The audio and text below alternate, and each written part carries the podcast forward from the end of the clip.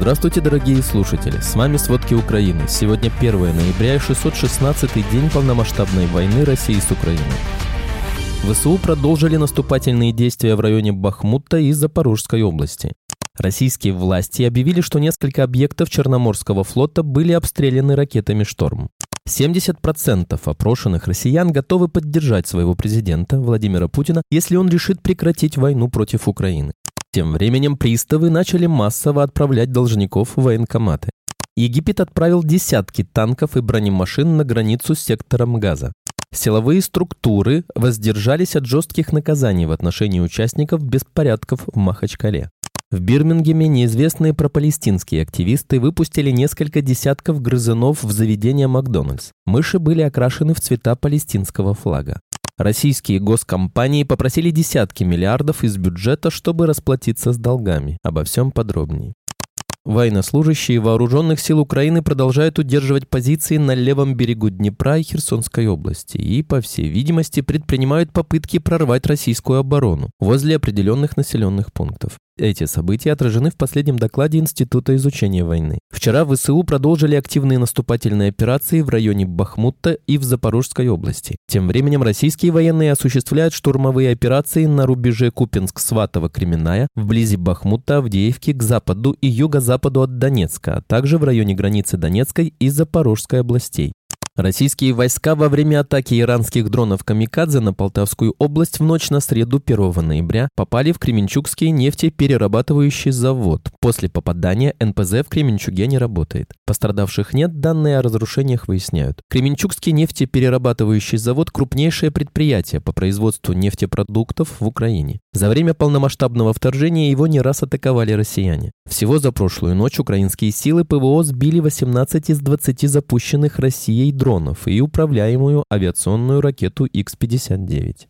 Российские власти объявили, что несколько объектов Черноморского флота были обстреляны ракетами «Шторм», что все эти ракеты сбили, однако обломки якобы повредили несколько машин, и 17 солдат были ранены. Целью ракет «Атакамс» были пусковые установки и техника зенитно-ракетного полка ПВО Черноморского флота России, который на данный момент дислоцируется вблизи станции Оленевка Черноморского района. Спецслужбы изучают обломки «Атакамс» и ведутся поиски тех, кто дал координаты военной техники, потому что удары совершали совершались с ювелирной точностью. Об этом сообщает украинский военный обозреватель Иван Яковина. В Крыму сейчас планомерно уничтожаются системы противовоздушной обороны, а после этого начнется работа по штабам, по складам и по аэродромам. Российские войска в Крыму пытаются усиливать противовоздушную оборону, однако им это далеко не всегда удается. Об этом заявил председатель Главного управления разведки Минобороны Украины Андрей Юсов. Он подтвердил информацию о переброске средств ПВО по другим направлениям, в частности, с дальневосточной на временно оккупированную территорию Украины, в том числе и в Крым. 70% опрошенных россиян готовы поддержать своего президента Владимира Путина, если он решит прекратить войну против Украины. Об этом свидетельствуют данные соцопроса от российской аналитической службы «Левада-Центр». При этом 55% опрошенных граждан России считают, что следует прекращать войну и начать мирные переговоры. 38% выступают за продолжение военных действий. Опрос был проведен с 19 по 25 октября среди 1607 россиян в 137 населенных пунктах России. Исследование проводилось на дому методом личного интервью. Статистическая погрешность не превышает 4%.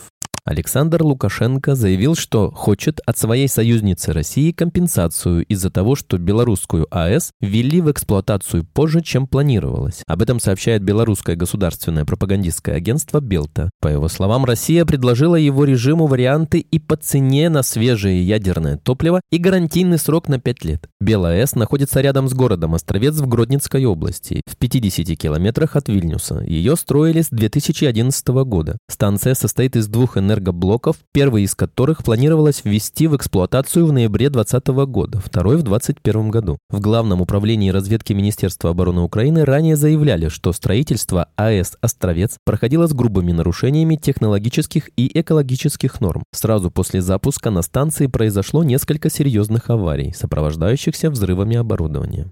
Египетская армия разместила танки, бронемашины и десятки транспортных средств возле контрольно-пропускного пункта Рафах на границе с сектором Газа. Размещение тяжелой техники у КПП может быть связано с опасениями Каира по поводу возможного наплыва десятков тысяч беженцев из сектора Газа. До сих пор Египет держал границу закрытой, пропуская в Газу только грузовики с гуманитарной помощью. КПП Рафах является единственным пограничным переходом между Египтом и палестинским анклавом. Также ожидается, что 1 ноября Египет откроет КПП Рафах, чтобы принять из сектора Газа пострадавших палестинцев. Для их перевозки подготовлено 150 машин скорой помощи, но точное число людей, которых эвакуируют в Египет, не называется. Согласно оценке пяти агентств ООН, ситуация в секторе Газа на фоне войны Израиля с Хамас стала катастрофической.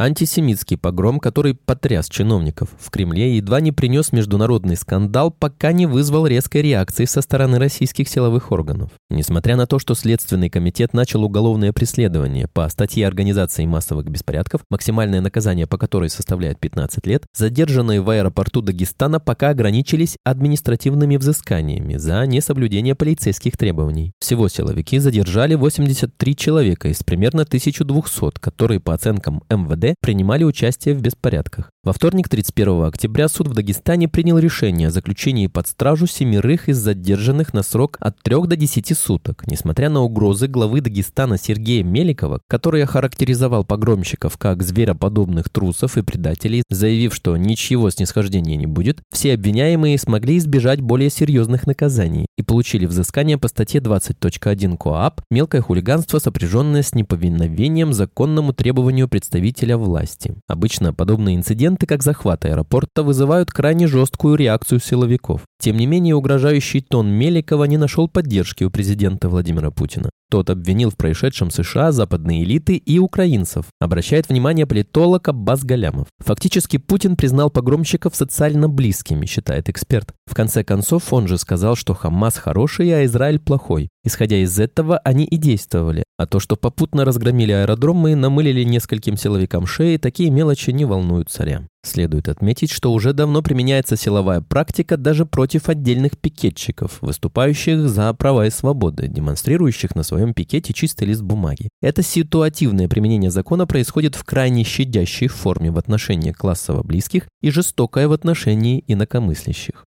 В Белом доме заявили, что конфликты в Украине и Израиле переплетаются, а российский президент Владимир Путин и боевики Хамас похожи тем, что оба стремятся уничтожить соседнюю демократию. Об этом заявил координатор по стратегическим коммуникациям Совета нацбезопасности США Джон Кирби. Он также отметил, что в США сохраняется двухпартийная поддержка Украины. 20 октября Белый дом запросил у Конгресса почти 106 миллиардов долларов для Украины, Израиля и других приоритетных сфер. Запрос для Украины включает 61,4 миллиарда долларов, в том числе 44,4 миллиарда долларов на поставку оборудования Пентагону, пополнение запасов оружия и другую военную поддержку. В Бирмингеме неизвестные пропалестинские активисты выпустили несколько десятков грызунов в заведение Макдональдс. Мыши были окрашены в цвета палестинского флага. Пропалестинские активисты в Великобритании решили отреагировать после того, как сеть заведений Макдональдс обвинили в поддержке Израиля. После этих случаев заведение пришлось закрыть на время для полной дезинфекции помещения и отлова всех грызунов. Отмечается, что одиночный протест является частью глобальных призывов бойкотировать сеть Макдональдс, которая предлагает бесплатное питание военным цахалам. Европейский Союз обсуждает новый раунд ограничений, который ударит по торговле с Россией примерно на 5,3 миллиардов долларов, сообщает Bloomberg. Так, 12-й пакет санкций против России усилит ограничения на источники доходов и промышленность Москвы и ограничит возможности Кремля кормить свою военную машину. Bloomberg сообщает, что новый набор предполагаемых мер включает ограничения на экспорт сварочного оборудования, химикатов и других технологий, используемых в военных целях. По новому пакету антироссийских санкций Европейская комиссия представит предложение уже на следующей неделе.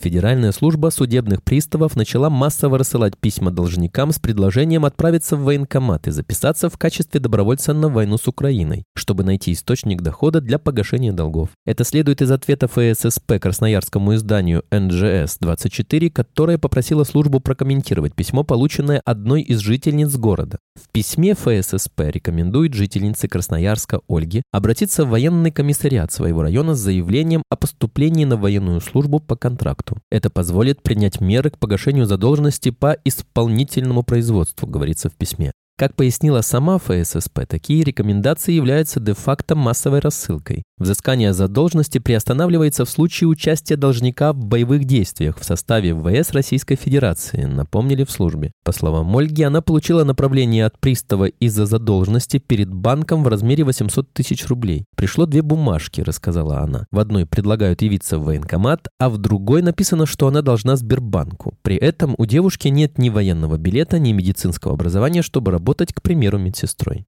Ставшие убыточными в первый год войны с Украиной государственные корпорации снова обращаются за помощью к властям, требуя десятки миллиардов рублей из бюджета на погашение накопленных долгов. Как сообщает Reuters, за деньгами к правительству обратились Почта России, Роскосмос, РЖД и АвтоВАЗ. Все они просят компенсировать расходы на обслуживание кредитов, резко подскочившие из-за ужесточения денежной политики ЦБ. Из-за западных санкций каждая третья госкомпания в 2022 году стала убыточной, и в результате бюджет недополучил много денег, ответил топ-менеджером первый зампред комитета Совета безопасности по экономической политике Иван Абрамов. В следующем году, согласно проекту бюджета, правительство намерено сократить расходы на поддержку национальной экономики на 6% или 236 миллиардов рублей до 3,889 триллионов рублей. В 2025 году запланирован дополнительный секвестр на 17% до 3,248 триллионов рублей. Спасибо, это были все главные новости о войне России с Украиной к этому часу. Помните, правда существует, а мы стараемся сделать ее доступной. Если вам нравится то, что мы делаем, пожалуйста, поделитесь этим подкастом с друзьями в России. Также, если вы хотели бы помочь нам делать материалы еще более качественными, пожалуйста, оставляйте фидбэк. Это очень важно для нас и для распространения правдивой информации. До встречи.